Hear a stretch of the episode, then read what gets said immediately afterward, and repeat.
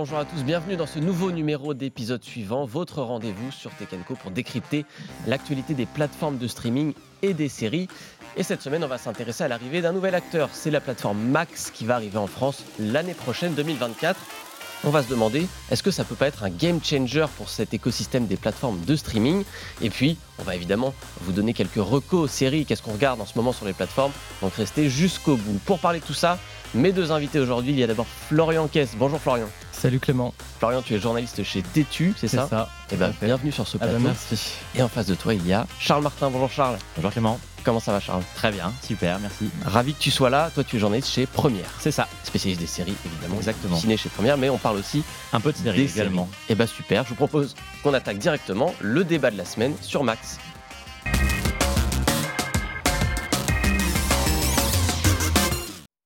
Et on va donc se projeter sur euh, l'année prochaine. On va prendre un petit peu d'avance, mais ça vient d'être annoncé.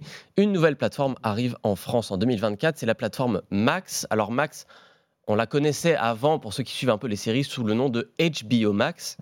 Sauf que c'est plus vraiment ça. C'est une fusion en fait Max de HBO Max et Discovery Plus, qui est un autre service de streaming disponible aux États-Unis du réseau des chaînes Discovery. Euh, Max va donc arriver l'année prochaine. Jusqu'ici, c'était disponible uniquement aux États-Unis. Ça va donc être en Europe en 2024 en deux temps. D'abord dans les pays de l'Est principalement, plutôt au printemps, a priori de ce qui se murmure. Et puis en France, peut-être l'été, peut-être l'automne. On aura le temps d'y revenir. Je vais vous demander déjà tous les deux, Florian, Charles, Max, sur le papier, est-ce que c'est une plateforme qui vous hype? Bah, a priori, oui. En tout cas, je trouve que le catalogue aux États-Unis, il est assez solide. Peut-être pas le plus, euh, le plus touffu, c'est-à-dire en comparaison à Netflix, par exemple, qui a toujours pour l'instant le catalogue le plus étendu, avec Prime Video aussi. Euh, mais je trouvais qu'au début, l'offre originale, parce que forcément, comme Netflix, Amazon, ils produisent aussi leurs contenus originaux, euh, il y avait des contenus assez intéressants. Entre-temps, certains ont été annulés, des projets ont été tués dans l'œuf justement depuis la fusion. Donc là, je suis un peu plus sceptique, je suis un peu en rétropédalage. Euh, je ne sais pas trop trop ce que ça va donner, donc euh, un peu sceptique, un peu excité par Mhm. moment, donc on va voir, je pense. Un peu entre deux, Charles ça... Ouais, non mais c'est forcément hyper excitant parce que l'arrivée de Max en France, c'est l'arrivée de HBO en France. Donc c'est une espèce d'arlésienne qui a traîné pendant des années euh, sur euh, est-ce qu'un jour on aura le droit à HBO, la meilleure chaîne premium américaine en France? Ce qui n'est jamais arrivé parce qu'il y a des histoires de droits, euh, etc. Il faut savoir qu'HBO existe quand même dans pas mal de pays Mm. européens depuis longtemps, en- dans les pays scandinaves, etc. Et donc nous, on n'avait jamais eu le droit à HBO. Donc l'arrivée d'HBO en France et de toutes les séries originales HBO qui vont avec le catalogue, etc., qu'on avait nous en grande partie sur OCS euh, jusqu'au 1er janvier dernier et qui aujourd'hui sont un peu dispatchés, mais forcément, c'est un événement. Alors justement, la principale raison de, de s'exciter un petit peu pour cette plateforme Max, on l'a dit, c'est le catalogue. Qu'est-ce qu'on va pouvoir regarder potentiellement? Sur Max C'est quoi le catalogue de Max aujourd'hui, en tout cas aux États-Unis? Bah, le catalogue, pour l'instant, c'est déjà pas mal de, de franchises qui sont déjà établies. Bon, il y a les droits, évidemment, sur Harry Potter, c'est ce qui revient le plus souvent, avec une série qui est déjà en chantier. Euh, après, forcément, tu l'as mentionné, Charles, c'est le catalogue HBO, c'est vraiment la, la grosse plus-value, on va dire, de, de Max, avec euh, bah, Game of Thrones, The Last of Us, Succession, enfin, toutes les séries qu'on connaît et euh, qui sont identifiées comme étant déjà de qualité. Donc ça, c'est vraiment l'offre, je pense, principale. Mais il y a aussi d'autres catalogues, peut-être un peu moins euh, mainstream, on va dire, qui restent quand même populaires. Il y a le côté Swim, avec, par exemple, Rick et Morty, dans l'animation pour adultes. Il y a Cartoon Network aussi avec bah, tout l'univers Scooby-Doo qui quand même continue d'être quelque chose de lucratif. Donc euh, c'est assez varié, ça peut toucher différents âges aussi. Euh, et il y a aussi quand même le côté euh, d'ici avec les fictions euh, d'ici qu'on a pu connaître. Il y a des séries qui sont aussi en chantier à ce niveau-là, des séries originales. Mhm.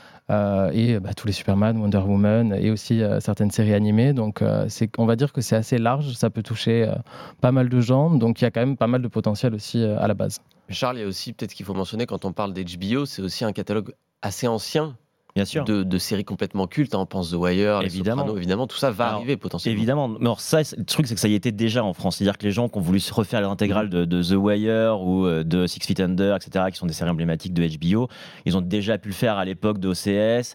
Il y avait quand même, je ne veux pas dire de bêtises, mais je crois 3 millions d'abonnés à OCS à un moment en France. Euh, et là, il y a le Pass Warner sur Prime Video où on peut, on peut le refaire, etc. Mais bon, c'est vrai que d'avoir ça via le catalogue HBO, ça va quand même changer quelque chose, ça va apporter un petit truc en plus.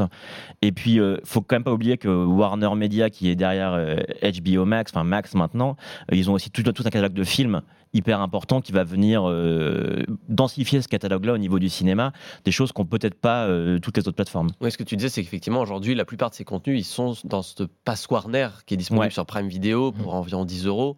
Euh, Mais ça fait partie de cet écosystème Prime, parfois un peu compliqué à comprendre. On s'abonne à Prime, mais il y a aussi des contenus en plus. Il y a le sport, il y a le pass Warner, etc.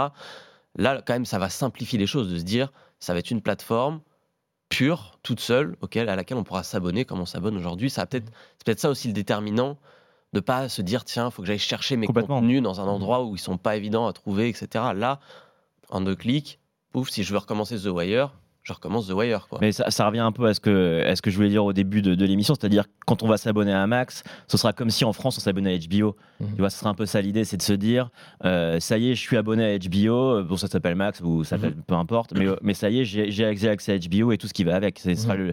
le, petit truc en plus. Quoi. Oui, parce qu'au fond, le, le, contenu Discovery Plus sont pas forcément euh, eux, on va dire le produit d'appel non, on va dans cette pas histoire. C'est ça qu'ils vont miser, je pense en tout cas pour lancer la promotion en France, ça va pas être l'argument de vente premier. Euh, il faut quand même préciser aussi qu'aux États-Unis, Discovery Plus continue d'exister. En fait, les deux plateformes Max et Discovery Plus existent euh, conjointement. Euh, et il y a un peu des, des, morceaux de chacun des catalogues qui sont envoyés sur l'autre plateforme. en termes de stratégie, je ne sais pas si c'est forcément le plus intelligent, mais en tout cas, c'est ce qu'ils ont choisi pour pas faire disparaître, je pense, encore la marque Discovery et Discovery Plus. Euh, en France, pour l'instant, Discovery, il n'y a pas de discussion pour que ça arrive. Donc vraiment, tout sera concentré sur Max. C'est une décision, je pense, un peu plus intelligente. Après, euh, comme on l'a dit, je pense que l'argument de vente premier, c'est HBO. Hein. Je pense que c'est ceux qui vont vouloir euh, bah, retrouver ça et vraiment adhérer à la marque HBO. Ah, puis tu l'as dit, il y a la série Harry Potter qui est en, qui est en développement. Et alors, celle-là, elle va faire très très mal. Elle a un énorme potentiel, celle-là, en termes de recrutement d'abonnés. de malade, bien sûr. ça, peut, ça, peut, générer un nombre d'abonnements de dément. Partout, je pense. Partout, il y aura Max. C'est là que ça, je pense va y avoir un petit boom en termes d'abonnés, ça c'est clair. Oui, parce qu'on a cité depuis tout à l'heure beaucoup de séries qui finalement sont des séries terminées, cultes, euh, voilà, la Succession qui vient de se terminer certes, mais qui est déjà terminée, Game of Thrones, euh, The Wire, etc. On a cité aussi The Last of Us qui est en cours, mais il n'y aura pas non plus 40 euh, mmh. saisons. Euh, faut pas oublier qu'HBO c'est quand même une force de création, c'est-à-dire que chaque année, c'est en moyenne quand même 4, 5 très très bonnes séries qui viennent jusqu'à nous. Bien sûr. Euh, on pense à The White Lotus, qui est récemment, aujourd'hui le, le, banger, si je puis dire, de, Clairement. de HBO aujourd'hui. Bah, c'est les séries qui buzzent en fait encore aujourd'hui. Je veux dire, il n'y a qu'à regarder sur Twitter, enfin celle qui génère le plus de réactions et sur euh, une certaine durée, c'est celle qui fonctionne parce qu'il y a encore aussi ce, modèle-là de sortir de façon hebdomadaire en fait les séries. Donc euh, ça, ça continue. HBO mise encore sur ce un peu ce vieux modèle de créer l'événement sur chaque épisode. en termes de discussion, enfin en termes de ce que ça génère, je veux dire, et de, générer aussi des fans après derrière et des, des communautés un peu actives. Ça, ça paye encore comme stratégie comparé à Netflix, qui je trouve en fait ça s'essouffle assez vite. Il peut y avoir un buzz pendant deux semaines et après on passe assez vite à autre chose, à leur sortie suivante. Ce qui est peut-être pas le plus smart. Ouais, HBO finalement réussi à faire ça, là où Disney Plus par exemple continue de diffuser. Alors, euh, il y a des fois deux épisodes en même temps, mais c'est semaine par semaine, mais n'arrive pas forcément à retrouver ce que fait HBO aujourd'hui en mhm. termes de création d'événements, de fans qui vont discuter de théories, de, choses comme ça. Bien sûr. Il y a aussi un savoir-faire chez HBO en matière de générique aussi. Enfin, mhm. c'est que chaque série vient avec son petit buzz à elle. Et sur, sur Max aussi, avec les, vraiment les productions Max Originals, mhm. euh, il y a euh, comment dire, un format de sortie qui est aussi un petit peu différent. C'est-à-dire que souvent, ils vont sortir les trois premiers épisodes d'une nouvelle série et après sortir au compte-goutte, soit par bloc de deux épisodes, soit par un épisode ensuite par que fait Apple TV Plus aujourd'hui. Exactement. Euh. Et ce qui, je trouve, n'est pas déconnant pour euh, donner vraiment, parce que sur un seul épisode, c'est compliqué de juger, je pense, de la qualité de l'univers de la série et du potentiel, alors qu'avec trois épisodes, on arrive un peu plus à se faire une idée de ce que ça peut donner. Donc, si ils adoptent ce format-là en France, ça, c'est un peu plus alléchant pour le coup. Il y a un point qui sera aussi déterminant, on a beaucoup parlé des contenus, c'est évidemment le prix. Hein. On sait que c'est compliqué, il y a mmh. beaucoup de plateformes, forcément on a déjà du mal. On a vu que Netflix avait perdu des abonnés. Là, ils en regagnent à cause de, enfin, ou grâce, c'est selon la fin des partages de, euh, la fin des partages de comptes. Mm. Euh, Disney Plus n'est pas forcément dans une forme olympique non plus. On sait que tout ça est compliqué. Si je regarde un peu, je me suis noté les tarifs aux États-Unis, parce que non, on n'a pas les tarifs euh, pour le marché français ni le marché européen. Mm. Aux États-Unis, il y a trois abonnements possibles à max aujourd'hui. Il y a l'abonnement avec pub, qui est l'abonnement basique à 10 à 10 dollars par mois, deux écrans simultanés, résolution 1080p, pas de téléchargement, c'est voilà la, base de la base. Après, il y a un abonnement sans pub classique. Là, on est à 16 dollars par mois, c'est déjà un peu cher. Deux écrans, 1080p aussi, et là on peut avoir 30 téléchargements. Et enfin, le Max Ultimate, là c'est l'abonnement ultime, 20 dollars par mois, quatre écrans simultanés, résolution Ultra HD 4K et jusqu'à 100 téléchargements. Est-ce que c'est une fourchette de prix qui potentiellement va se répliquer? Ils vont pas, On va pas être très loin de ça en Europe.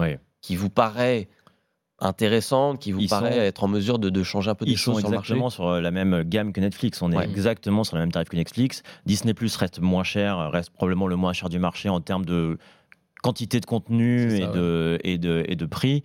Euh, après, Warner, je ne sais pas avec quoi ils vont arriver en termes de contenu sur leur plateforme en France. C'est Là, aujourd'hui, on ne le sait pas, parce que tous les droits sont tellement diffus en France. euh, On parle du Pass Warner, mais il y en a d'autres un peu ailleurs. On peut parler de Friends, par exemple. On n'a pas parlé Ouais. de Friends, mais Friends, qui était sur Netflix aux États-Unis, a quitté Netflix pour rejoindre HBO Qui Max. se fait Max. euh, balader depuis des années de plateforme en Exactement. Mais maintenant, ils sont sur Max et ils vont, et a priori, ils resteront sur Max. Parce que les abonnés Netflix américains n'ont plus Friends. En France, ils ont, on a encore Friends sur Netflix. Est-ce que quand Max arrivera, il y aura, il y aura Friends? Ça, c'est des questions qui vont se poser au moment de payer les 15 euros par mois euh, qu'il faudra mettre pour être abonné à Max. Effectivement, il y a Mm. la question du pass Warner qui semble finalement la plus simple, puisque le pass Warner a toujours été pensé Voilà. de façon un peu temporaire. Max savait qu'ils allaient arriver en Europe. Ils ont dit, bon, le temps qu'on arrive, créons ce petit truc avec Prime. En revanche, effectivement, tu l'as dit, il y a des séries un peu partout, Bien sûr. notamment les anciennes aussi qu'il faut aller récupérer. Il y a des sessions de droit qui sont Mhm. parfois sur. Enfin, c'est pas un an une session de Non, droit. c'est des contrats, c'est des contrats de long terme. fins, etc. Les Exactement. ça, ça originales, pourra prendre un peu de aussi, temps. les fictions originales sont aussi dispatchées un petit peu sur certaines plateformes. Et euh, on va dire quand même l'argument de vente d'une nouvelle plateforme qui arrive, c'est aussi de proposer du contenu inédit qui est exclusif à sa plateforme. Et si elle peut pas proposer ça, ou en tout cas Bien pas sûr. ces fictions phares dont elle est la, la plus fière, c'est un peu compliqué. Oui, il va aussi falloir, c'est important ce que tu dis, peut-être d'arriver avec une offre de lancement au-delà du prix, Il etc. faut une de contenu. au-delà Si c'est de- juste pour nous dire, euh, bah, tout ce que vous avez déjà vu ailleurs, que vous avez Bien sûr. adoré, vous pouvez le revoir ici. Les gens vont pas payer 10, 16, 20 euros par mois. Clairement, Euh, il va ouais. falloir arriver, peut-être ça peut être la série Harry Potter, hein, le timing. Mais, le, semble un mais peu il va, court, va mais falloir un peu de temps pour qu'elle se développe, Mhm. cette série Harry Potter. Et le problème, c'est qu'il y a eu, le- tu l'as dit au début de l'émission, il y a eu le rachat de, de- de Warner Media par Discovery il y a deux ans. Et, euh, et ça, ça a ralenti beaucoup de projets. Il y a beaucoup de projets qui ont Mhm. été ou suspendus ou mis en stand-by, etc. Aujourd'hui, on sent que la création chez Max, elle est un peu ralentie Ouais. par Ouais. rapport aux concurrents, par rapport à Netflix, par rapport à Disney+. Ce à quoi il Très faut ajouter euh, conjoncturellement la grève à Hollywood, Bien sûr, qui forcément à retarder ouais. des projets. Donc potentiellement que le lancement d'HBO Max, enfin de Max, va être un petit peu léger en termes de contenu, mais comme l'avait été le lancement d'autres plateformes euh, par le passé, quand Apple s'est lancé, Bien on sûr. se souvient qu'il n'y avait pas grand-chose, on se demandait bien pourquoi s'abonner, et finalement aujourd'hui on se rend compte que Mais Apple commençait tout quali. juste. La Max, elle existe depuis, Voilà. la Max existe depuis 2020 quand même. On Mhm, est, on va- ça effectivement. va faire 4 ans. il va falloir un peu... euh, Il va falloir qu'ils accélèrent un peu le rythme de production originale pour, euh, Mhm. pour euh, se mettre à niveau des, des Mais concurrents. je pense que c'est la fusion aussi qui n'a pas été le, le plus bénéfique, en tout cas, à un moment qui a ralenti beaucoup de choses, beaucoup de projets qui euh, attiraient déjà pas mal de monde, donc, qui, qui, sur le papier en tout cas était alléchant. Euh, il y a aussi des, des- des projets, je pense par exemple le film Batwoman, en tout cas qui était un petit peu attendu par les fans d'ici, Ouais. Euh, qui a été tué dans l'œuf alors que la sûr. production était quasiment terminée. Ah Donc bah ouais, euh, il y a fini, pas ouais. mal de trucs qui sont passés à la trappe alors qu'il y avait du potentiel. Donc je sais pas comment ils peuvent euh, arriver à vite euh, bah, passer au chapitre suivant et un peu relancer la machine Bien après sûr. avoir été ralenti euh, à ce moment-là. Et cette instabilité, elle est en plus euh, amenée à continuer peut-être un peu parce qu'ils murmurent que Universal sera intéressé pour acheter Warner Media. Mhm. euh, à Discovery et donc il n'est pas impossible que tout ça, ça, ça soit encore chamboulé d'ici deux ans et, Mm. Et que ça, ça évolue encore donc ça crée une, instab- une instabilité au, au sein du truc qui fait que la plateforme pour l'instant on ne sait pas trop quelle tête elle aura quand elle arrivera en Oui, Europe, parce que finalement, effectivement, HBO en tant que tel, certes, fait partie d'un écosystème Warner, etc. Mais HBO en tant que tel est une petite chaîne quelque part, une petite chaîne ça. du câble américain qui certes a des contenus très qualitatifs depuis des années, mais qui comparé en standalone, j'ai envie de dire toute seule Bien à sûr. Netflix, à Disney+, etc. euh, n'a aucune chance. c'est un asset important pour Warner Media Voilà. mais c'est un asset Mais si demain. Warner s'en débarrasse, HBO Complètement. redeviendra toute seule et on n'est pas sûr de ce qu'il y aura en termes de budget, en termes de fiction, etc. qu'il y a une, une espèce d'imprévisibilité sur l'avenir de, de Warner Media euh, en France, en, enfin en Europe, déjà aux États-Unis, mais encore plus pour son lancement en Europe. Quoi. En guise de, de conclusion de ce débat, euh, est-ce qu'on est qu'on peut penser quand même que cette arrivée de Max peut bousculer la hiérarchie française des plateformes aujourd'hui C'est que Netflix est ultra dominant, c'est que Disney Plus a des énormes parts de marché, que Prime vit sa vie euh, correctement. Est-ce que euh, on sait que par exemple Apple n'a pas bouleversé l'écosystème. Apple a eu euh, a des parts de marché qui existent, qui sont notables, mais Apple n'a pas eu le, le rôle peut-être qu'on pensait qu'il aurait à ce moment-là. Est-ce que peut-être que le contenu limité a joué aussi là-dessus? Est-ce qu'HBO peut jouer à l'inverse avec beaucoup de contenu euh, casser un peu cette hiérarchie des trois grands. euh, Non, moi je ne crois pas, parce que en fait, ce qui risque de se passer, c'est qu'il va y avoir un déplacement des abonnés euh, de- du Pass Warner vers le vers l'offre Max. Après. Eux, il va falloir qu'ils recréent une stratégie pour attirer de nouveaux abonnés. Alors, on l'a dit, Harry Potter, ils font une série française, là, on en parlait, qui, qui, qui s'appelle La mythomane du Bataclan, qui est avec leur Mhm. l'ami, qui va bientôt se tourner. Il va falloir qu'ils créent du contenu pour attirer de nouveaux gens. Aujourd'hui, quand, moi j'imagine que si Max arrivait demain, ils attiraient les fans de HBO qui sont déjà euh, des anciens d'OCS, etc. Mais pour ce qui est de nouveaux abonnés, je ne sais pas bien quel catalogue ils auront pour attirer de nouveaux abonnés dans un marché qui est déjà extrêmement dense, où euh, il y a une plateforme qui se lance tous les six mois, euh, il y a Ouais. Paramount Plus qui arrive il n'y a pas longtemps, etc. Et où chacun a déjà du mal à exister, à trouver une place. Comment tu le Il y a- sens il y a quand même aussi une réalité euh, enfin, économique aussi dans le pays qui fait qu'il y a quand même une crise financière. Il y a pas mal de gens pour qui maintenant c'est- être abonné à une plateforme de streaming n'est pas une priorité Mhm. dans pas mal de foyers. Donc euh, c'est compliqué, je pense, d'arriver autant en retard comparé à d'autres plateformes qui ont déjà eu le temps de s'imposer. Pour certains, plus d'une dizaine d'années, Ouais. en fait, pour vraiment euh, établir et avoir un catalogue assez, assez étendu. Et Donc on sait qu'il n'y a rien de plus dur que de changer des habitudes en plus. hein, C'est ça. et de se désabonner. Les gens ont aussi leur panique de se désabonner des plateformes. beaucoup sont encore fou. abonnés à Netflix parce que parce que c'est facile et parce qu'il y a aussi une sacrée rotation en fait dans le dans le dans le catalogue. catalogue en fait Mm. que ce soit bon pas forcément des productions originales mais aussi avec bah, des, des, des programmes qui sont piqués justement à d'autres plateformes Bien qui viennent. sûr. il y a un sacré turnover.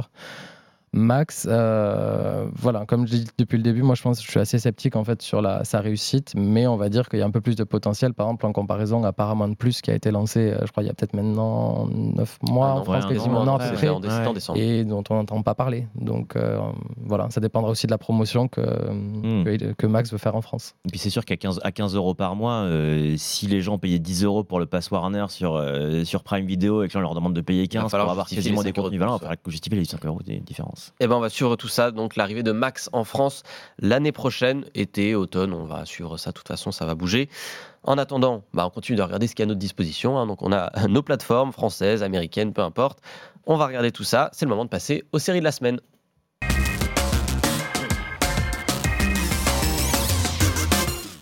Si jamais vous ne savez pas quoi regarder ce soir, on a ce qu'il vous faut. Florian et Charles sont venus chacun avec une bonne idée de série, une série qui Mhm. leur a plu dernièrement. Je commence avec toi, Charles. Allez, Ouais. une série en cours de diffusion sur Canal+. Exactement. Donc euh, moi je vais pas euh, inventer la roue. Je vais vous parler d'Argent et de sang, qui est la série du moment à voir absolument. C'est sur Canal le lundi soir. Alors c'est une série un peu austère quand même de prime abord parce que c'est un thriller financier euh, qui parle euh, qui parle de détournement, de taxes carbone, de quotas carbone, etc. Donc de, quand on regarde ça, on se dit j'y comprends rien. Qu'est-ce qu'il me raconte Pourquoi ça parle comme ça? Sauf que le le, le- le créateur c'est Xavier Giannoli. Mhm. Et euh, Xavier Giannoli, c'est quand même un génie, multi-césarisé pour Illusion perdue, l'adaptation de Balzac euh, au cinéma il y, a, il y a deux ans. Et vraiment, il y a vraiment ceux qui savent écrire et il y a les autres. Quoi. Xavier Giannoli, quand il écrit D'argent et de sang, il sait exactement comment construire une intrigue, comment construire des personnages. Le récit est hyper structuré, on n'est jamais perdu. Il nous explique au fur et à mesure ce que c'est l'arnaque au quota carbone, juste ce qu'il faut pour pas qu'on soit paumé. Et à un moment, on finit par croire qu'on comprend. En fait, on comprend rien, mais on finit par croire qu'on comprend. C'est vraiment un thriller financier passionnant. C'est vraiment, euh, vraiment une bonne série que je recommande vivement. Ouais, alors ce que j'ai dire, c'est qu'effectivement, tu l'as mentionné, tout ça est une histoire vraie. Euh, à la base, c'est une vraie histoire de fraude à la TVA sur les quotas Ouais. euh, de carbone. Ça a donné lieu à plusieurs livres, notamment là, c'est adapté euh, De du livre Fabrice de Fabrice Arfi. Ouais. journaliste à Mediapart. Euh, Est-ce qu'on ressent ce côté euh, fait réel? Est-ce que, est que tu sens parfois que la fiction prend le pas? La fiction prend bien sûr le pas. La, fiction prend le pas. Alors, si on veut vraiment le réel, il y a un documentaire Netflix qui s'appelle Les Rois de Les Rois de l'arnaque euh, par Guillaume Niclou qui raconte la- sensiblement la même histoire, mais d'un point de vue documentaire, etc. Là, c'est vraiment une fiction. Il y a des personnages qui ont été complètement retravaillés, euh, etc. Et c'est, et c'est raconté du point de vue de, de l'enquêteur qui, qui traque les voyous. Donc voilà, donc c'est histoire de voyous de Belleville qui s'associe à un trader pour détourner la TVA de la taxe carbone qui est lancée sur un marché du carbone. C'est très compliqué. Qui effectivement est très technique. quand Ouais, même, hein. voilà. Dit comme ça, c'est hyper austère. En fait, c'est hyper fun. Ça ressemble à, à Loup de, au Loup de Wall Street de Martin Scorsese. Ça ressemble à The Big Short d'Adam McKay quand on aime les thrillers financiers. On est vraiment dans cet esprit-là, un espèce de truc hyper pop. Et surtout, c'est extrêmement bien écrit, extrêmement bien incarné. Ceux qui aiment bien euh, Ramsey vont être très étonnés.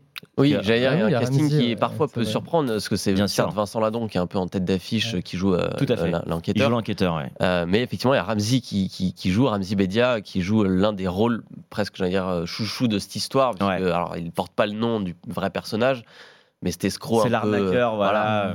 Un peu fantasque, on va dire. Exactement. Et alors lui, il, il se euh, Ramsey, on le connaissait en tant que comédien, un peu comique, etc. euh, le- et il se réinvente en tant qu'acteur depuis quelques années. Il avait Mhm. fait Balle perdue sur Netflix où il, Ouais. il avait un rôle secondaire, mais était déjà assez épatant. Et là, il a le rôle principal et il est incroyable dedans. Vincent Lindon est vraiment formidable.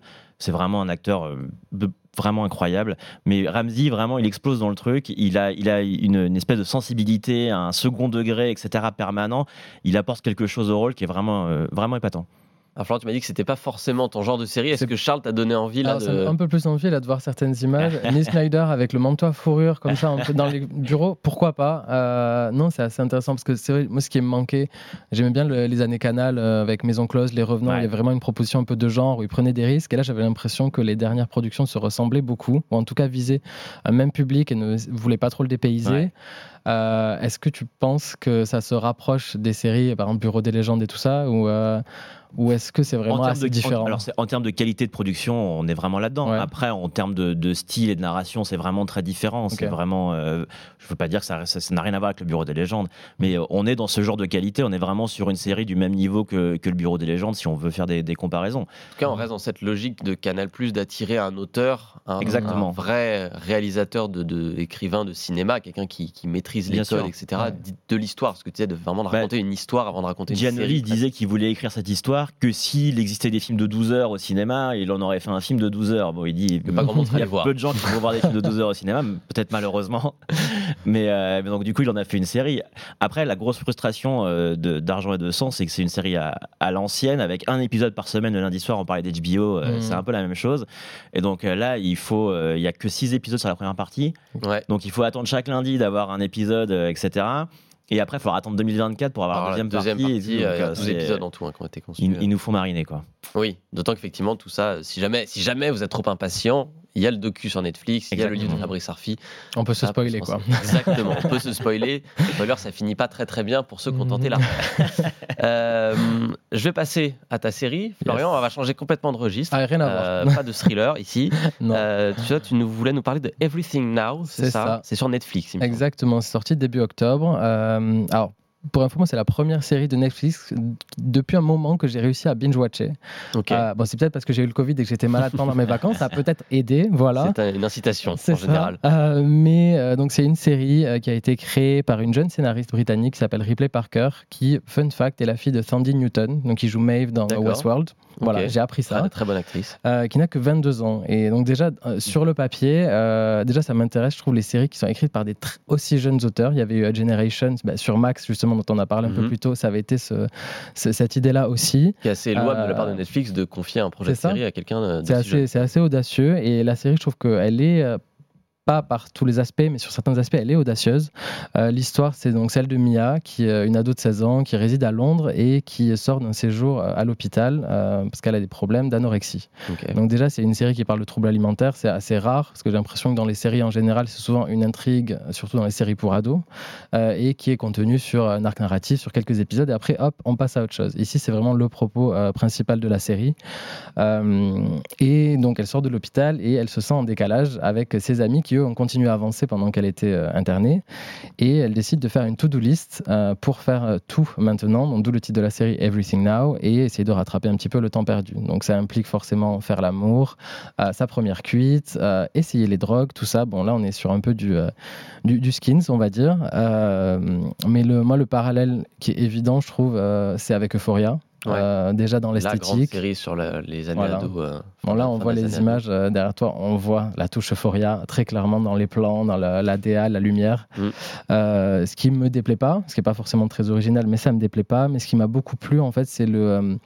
C'est que pour moi, c'est une série qui se situe, euh, j'ai envie de dire, post-Sex Education. En fait, Ouais. on voit l'influence de la série parce que Sex Education était très euh, pédago. C'était Mhm. là pour montrer un petit peu, euh, surtout au niveau des identités queer, de la diversité, en gros, comment ça, ça pouvait se passer, euh, un modèle inclusif. Et là, on est vraiment après ça, c'est-à-dire qu'il n'y a plus d'explication, on n'a pas besoin d'expliquer, c'est fait. La plupart des personnages ont une sexualité ou une identité qui est assez fluide. Et on n'est pas donc dans quelque chose qui est didactique, et on est vraiment dans un récit de normalisation, de banalisation. Et c'est cette. euh, cet aspect-là, moi, qui m'a beaucoup, euh, qui m'a beaucoup plu, euh, malgré le côté, on va dire, un peu teen drama, qui est peut-être, oui, par moments assez prévisible. euh, Oui, ce que je veux dire, mais- c'est qu'il y, a- il y a des codes un peu obligatoires dans ce genre de C'est assez série. Tu as codifié. cité Skins, qui a été un peu le, le moteur dans les années 2000 de ce genre de, de drama un peu osé, on C'est va ça, dire, ouais, ouais, ouais. pousser un peu les limites de l'adolescence. Euphoria est un peu la dernière émanation de ce C'est genre de, de série avec ses Et là, c'est la- la- l'héritière. inconvénients, ouais. C'est la petite héritière, voilà, qui je pense fera peut-être pas forcément énormément de vagues, mais qui a le mérite, euh, je trouve, de, ouais, de proposer en tout cas une vision de, de l'adolescence qui est très ancrée euh, dans, aujourd'hui et, euh, et de, ouais, de, d'a- d'amener vers cette, cette normalisation, en fait, en tout cas, des identités. qui je trouve fait du bien en fait et qui ne le fait pas en plus de manière qui n'est pas dans quelque chose de sur on n'est pas dans le sur euh, la surdramatisation Ouais, en fait ce que j'allais dire, parce qu'effectivement, on a cité Skins, Euphoria, etc., qui sont des séries qui poussaient très très C'est loin ça. aussi, d'une part le drama, d'autre part Alors il y a du drama. On les expériences, on va mentir, il dire, faut quand euh, même s'accrocher par moment. en Il y a quand même des choses. de, euh, de- de sexualité, de drogue, etc. On sait que Euphoria Ouais. aussi était beaucoup critiqué pour euh, C'est son- sa glamourisation mhm. de certaines pratiques.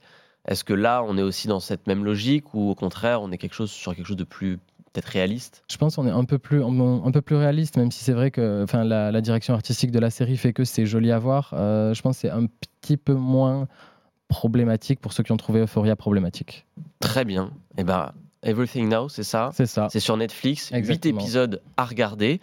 C'est la fin de cette émission. Merci pour ces deux recos euh, à tous les deux. Merci Clément. Ça Merci. me donne de quoi regarder euh, ce soir, cette nuit. De toute façon, j'ai pas le regarder, mais on va trouver le temps. Merci Charles, merci Florian d'avoir été là. On va s'empresser d'aller regarder tout ça. Épisode suivant, bah nous on revient la semaine prochaine avec des nouveaux invités. D'ici là, vous pouvez rattraper l'émission en replay sur le site de Tekenco et en podcast sur toutes les plateformes habituelles. Moi, je vous dis à la semaine prochaine.